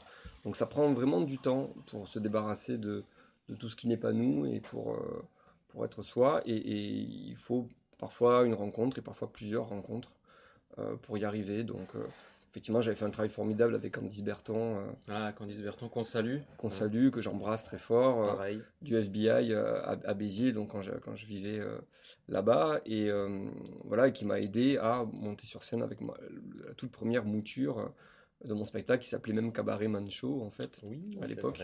Mhm. Cabaret Mancho, et puis euh, voilà, et puis il y a, y a des- il y a des, des- des bouts de ce spectacle qui ont, que j'ai gardé euh, longtemps, d'autres qui, qui sont passés un peu à la trappe. Et puis une deuxième mouture, et puis plus ça allait, et plus j'allais vers la danse, et jusqu'à ma rencontre en 2014 avec Johan Chabot, euh, où il m'a dit, mais tu sais, euh, il y a peu de d'humoristes qui ont, euh, qui ont tes qualités de danseur, et tu devrais, tu devrais aller vers ça, parce que euh, c'est vraiment toi, en fait. euh, ça se sent que c'est C'est toi. voilà. Hop, des royalties, c'est cadeau. Voilà. Et, euh, et, puis je crois qu'il a eu vraiment raison et, je lui rendrai toujours hommage pour ça, c'est qu'il a, il a su voir euh, chez moi ce que je ne voyais pas moi-même, à savoir euh, un, danseur qui fait rire et, voilà. Et, donc on a, on, a, fait ce spectacle en 2015 avec Johan qui a, qui a été très très bien accueilli. Et puis en, en 2017, en 2017 l'envie d'aller davantage encore vers le seul en scène, l'envie d'aller encore davantage vers le seul en scène, vers vers le, mon spectacle fétiche, euh, qui est une vie sur mesure de Cédric Chapuis, fantastique, mhm. qui était au Festival d'Avignon, qui ne désemplit pas. Euh, Cédric Chapuis d'ailleurs qui a aussi euh, Stanley et Au-dessus de la mêlée, qui sont des spectacles fantastiques. Et donc voilà, en, grand fan de Cédric Chapuis, j'avais envie encore de m'approcher un peu plus de cette, de cette profondeur et voilà, alors sans forcément délaisser le rire, mais en tout cas voilà, d'aller vers une histoire euh, parfaitement ficelé, euh, vers quelque mm. chose de, où l'émotion serait vraiment, euh, vraiment présente. et donc Caroline Darnay a, a, a, su me parler de mon spectacle parce qu'elle a été danseuse en fait, elle a été danseuse pendant des années et à New York, enfin, elle a vraiment travaillé avec des très grandes compagnies. et aujourd'hui, elle s'est reconvertie donc, dans le théâtre. Elle est professeure au cours Jean-Laurent Cochet, où, où je l'ai rencontrée. Et voilà, ça a matché, comme on dit aujourd'hui, comme disent les jeunes. il y a eu un feeling. Il y a eu un feeling, euh, comme disent les moins jeunes. et, donc, on a eu envie de travailler ensemble. Euh, donc voilà, donc elle est venue compléter euh, le travail de, de Johan. Et, voilà, et ça a parfaitement fonctionné. D'accord. Donc aujourd'hui, alors c'est vrai, pour, pour avoir la... Oh, je la refais tranquillement. Pour avoir eu la chance de voir bah, quasiment toutes les versions, bah oui, les... quasiment toutes, ouais. Euh, c'est vrai qu'il y a un truc qui ressort sur cette dernière version, c'est l'histoire. Clairement, là, l'histoire, elle est vraiment mise en avant, l'histoire et la danse aussi. Oui, c'était quelque chose que c'était, ça faisait partie des, des petites frustrations qui ressortaient parfois des, spectateurs ou des professionnels l'année dernière. Ils aimaient beaucoup le spectacle, euh, mais ils disaient ne pas en avoir assez au niveau de la danse. Ils, auraient aimé me voir davantage danser, puisqu'après tout c'était le thème du spectacle. Mmh. Euh, et donc on a, vraiment commencé par ça avec Caroline Darnier, on a vraiment voulu euh, mettre la danse au cœur de ça. Elle m'a dit mais oui tu es danseur, ben vas-y danse. Et donc j'ai dû vraiment reprendre des cours, elle m'a elle a physiquement... Euh, elle, elle m'a beaucoup sollicité physiquement en fait pour que, pour que j'aille vraiment au bout et même au-delà de ce que je pouvais faire. alors j'ai, je l'ai maudit plus d'une fois. Hein. Voilà, mon ostéo l'a remercié par contre. voilà, il a fait un très bon chiffre d'affaires au mois de juin. Il s'est acheté un yacht. voilà, il s'est acheté un yacht. Et, euh, mais voilà, le, résultat est là et je la remercierai toujours de, de, de m'avoir euh, d'avoir travaillé, d'avoir accepté de travailler avec moi. Après, il faut dire que Caroline, j'avais vu aussi son travail sur euh, sa dernière mise en scène qui, sur le spectacle de Hammock. Euh, spectacle qui a eu euh, un Molière de la révélation masculine, puisque c'était Alexis Moncorgé, le petit-fils de Gabin, qui, qui euh, jouait ce seul en scène, qui a tourné, qui tourne dans le monde entier, qui tourne à, Beyrouth, qui tourne partout. Et, donc, donc voilà, donc j'avais vraiment beaucoup de chance d'avoir d'avoir Caroline avec moi. Elle, a été d'accord de, voilà, de reprendre un travail qui avait déjà été fait, de, travailler comme ça en coaching sur le, sur le spectacle. Ça a été vraiment formidable. Et puis j'avais vu vraiment tout ce qu'elle avait fait au niveau de la danse, au niveau de la mise en scène, au niveau de la sensibilité dans, euh, dans un mock qui est une pièce euh, euh, hallucinante. D'accord. Donc tu danses vachement plus. C'est ce qu'on Je danse vachement plus. Et, et même au niveau de, de, l'histoire, hein, on, a, on, a, réussi à, je pense, je pense qu'on a réussi à, à, donner une, beaucoup plus de corps au, au, personnage et beaucoup plus de corps à l'histoire aussi. Et d'ailleurs, je m'amuse des fois en tractant, je dis, mesdames, messieurs, euh, le cœur dans les talons, un spectacle danse à tous les sens du terme.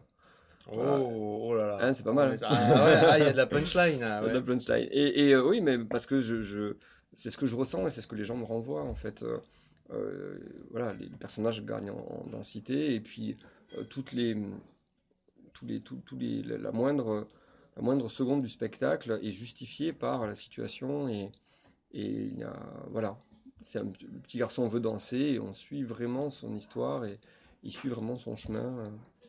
C'est, euh, moi je trouve que le spectacle il a, il a gagné en profondeur. l'histoire a gagné en profondeur, les personnages ont gagné en profondeur. Oui, parce que on- c'est c'est ça la, la liberté euh, qui est offerte par l'appellation seul en scène. Euh, c'est qu'autant one man show, bon, ben, on a envie d'avoir un rire toutes les 4 secondes, sinon c'est pas fini, Ouais. c'est pas abouti. Euh, là, dans le seul en scène, on peut proposer d'autres, euh, autre chose que le rire. Et, euh, et d'ailleurs, ça, ça permet à la fois de donner de la puissance au rire parce que c'est un rire qui est libérateur. Parce que juste avant, on a flippé, ou juste avant, on était triste, ou juste avant, on était. Et donc, c'est c'est pas un rire de chatouille, c'est vraiment un rire libérateur et- et ça permet de sortir vraiment du spectacle avec. Euh, de, de- de se sentir vraiment, vraiment bien. Et, euh, et d'ailleurs, c'est pour ça que de, nombreux, euh, de nombreux lieux, de nombreux festivals d'humour reviennent vers moi maintenant. après avoir fait après m'avoir proposé des tremplins euh, Ouais. pendant quelques années, ils reviennent vers moi pour leur programmation parce que euh, ça leur permet de proposer un, un rire d'une autre couleur. Hum, et un spectacle original. original. Et alors, justement, pour en revenir à la danse, il faut quand même être en bonne condition physique. Quel est ton secret? Quel est ton entraînement, du coup? Alors, mon entraînement. Alors, déjà, je, je suis, je suis euh, strictement obligé euh, de faire 45 minutes d'étirement par jour. Ouais. Euh, donc, ça, c'est ça, c'est strictement obligé, sinon je peux pas danser. Sinon, je peux pas, je peux pas danser. Et euh, parfois un peu plus, ça dépend un peu de, de- de ma forme. Je suis obligé de faire très attention à ce que je mange. Hmm. Donc, d'avoir une hygiène de vie euh, très raisonnable. Attention à ce que je bois aussi. Donc, là, par exemple, c'est un sirop de romarin euh, bio. donc, euh, donc je, je fais un petit peu attention à, oui, à mon alimentation et, et pas trop de. Voilà, pas, pas, pas trop de cochonneries, pas trop d'alcool. Ah là là. Et le, le sommeil, voilà, et préserver un petit peu son sommeil aussi, c'est important. Et puis le plaisir. Je crois que à Avignon, on a, on a la- j'ai la patate, mais parce que pour moi, Avignon, c'est le Disneyland du comédien. Et, et, euh, et je suis ici comme un gamin, et tous les matins, je suis ravi de me lever pour, pour aller voir les gens, pour les tracter, pour leur parler du spectacle, pour aller jouer, pour euh, les accueillir après, pour aller faire des interviews. Euh, non, je- non, mais j'adore ça, c'est formidable, hein, c'est formidable. Donc je- j'essaie d'en profiter à fond et, et ça, ça aide. Et alors, imaginons, Avignon c'est fini, paf, on est le 1er août. Qu'est-ce qui se passe? C'est quoi le futur d'Edgar? C'est quoi le futur du spectacle?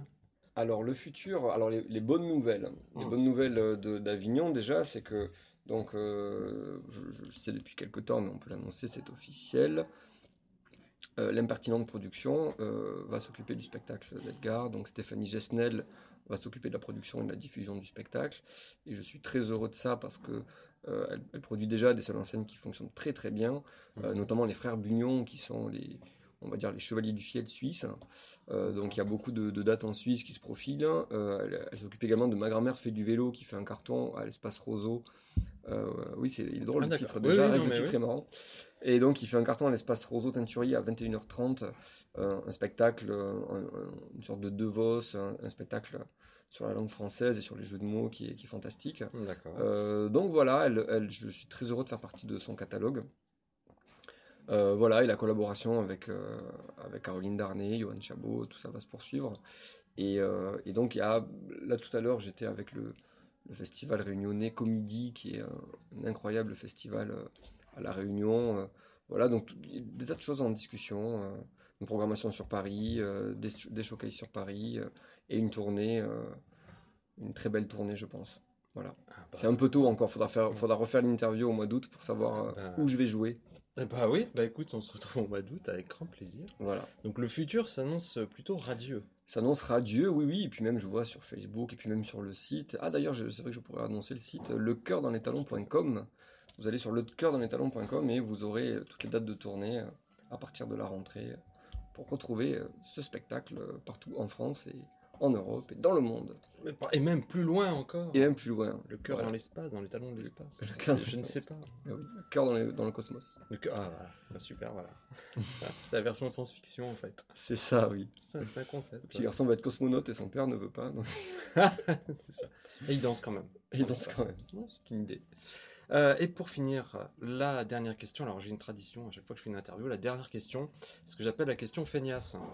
En gros, c'est euh, je ne vais pas te poser de questions, c'est à toi de me dire la question que tu rêverais qu'on te pose. Ouais, c'est chiant, ah, je sais, c'est mais tous ils sont là, ils font oh non, mais c'est- Euh, la quelle, est la question, ouais, quelle est la question que tu rêverais qu'on te pose? T'aimerais vraiment qu'on te pose Qu'on t'a jamais posé forcément ou pas souvent ou...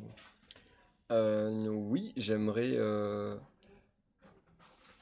J'aimerais qu'on me demande. J'aimerais qu'on me demande de, de- Mais qui a fait les musiques du spectacle Qui a fait les musiques du spectacle? La bande son est absolument formidable. Eh bien oui, je, vais parler du reste de l'équipe euh, du cœur dans les talons parce que je suis seul sur scène, mais c'est toute une équipe. Donc on a parlé de Johan Chabot à la mise en scène, de Caroline Darnay à la collaboration artistique de la production en diffusion avec Stéphanie Gesnel et c'est Thomas Cordet qui, euh, euh, qui m'a été, été chaudement recommandé par Caroline Darnay qui a fait les musiques de Hammock Euh, et qui a euh, formidablement travaillé cette bande son pour le cœur dans les talons et c'est vrai que euh, bien danser sur une mauvaise musique c'est très difficile donc là j'ai la chance d'être porté par, par beaucoup de talents et donc je rends vraiment hommage à Thomas Cordet pour, pour, pour, son, pour son travail et, et pour son talent voilà donc c'est toute une équipe à un seul enseigne. Il faut pas imaginer qu'on se sente, euh, qu'on se sent seul. Non, non. On a toute une équipe avec nous et heureusement, heureusement. Ce sont les hommes et les femmes de l'ombre. Exactement. Et ben on les salue. On les salue, on les embrasse. Je les embrasse très fort. Tout à fait. Moi aussi, même si je les connais pas, mais ça me fait plaisir. Oui. Bon, en tout cas, merci beaucoup Edgar. Donc Edgar, le cœur dans les talons, à l'Arte Bar Théâtre, à 16h tous les jours, il y a une relâche À 16h tous les jours, sauf le mardi. Donc là, aujourd'hui, j'étais très frais puisque c'était la relâche, c'était hier. Ah ben voilà, donc sauf le mardi, mais sinon le reste du temps, n'hésitez pas à y aller. Ça vaut le coup, c'est un coup de cœur. Voilà. Merci, à beaucoup. tous, merci. Edgar, salut.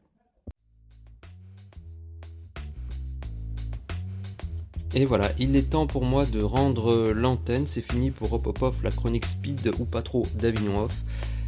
Euh, je dirais simplement que je retiendrai de très belles rencontres euh, lors des interviews. J'ai vu beaucoup de spectacles. euh, je vous ai donné ce que vraiment le haut du panier pour moi. Alors évidemment, sur 1400 et quelques, j'ai forcément loupé des pépites. hein. Si ça se trouve, j'aurais eu d'autres coups de cœur sur plein d'autres choses. Mais bon, voilà, c'est un peu compliqué. Euh, mais en tout cas, j'ai essayé d'en avoir un maximum pour vous en proposer un maximum. N'hésitez pas à réécouter les autres podcasts.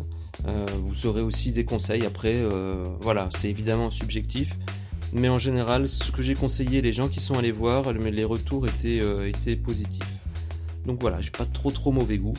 Aussi, n'hésitez pas, je vous souhaite un excellent fin de festival, une excellente fin de festival. Et puis, rendez-vous peut-être l'année prochaine. Allez, bisous Montpellier et bisous Avignon.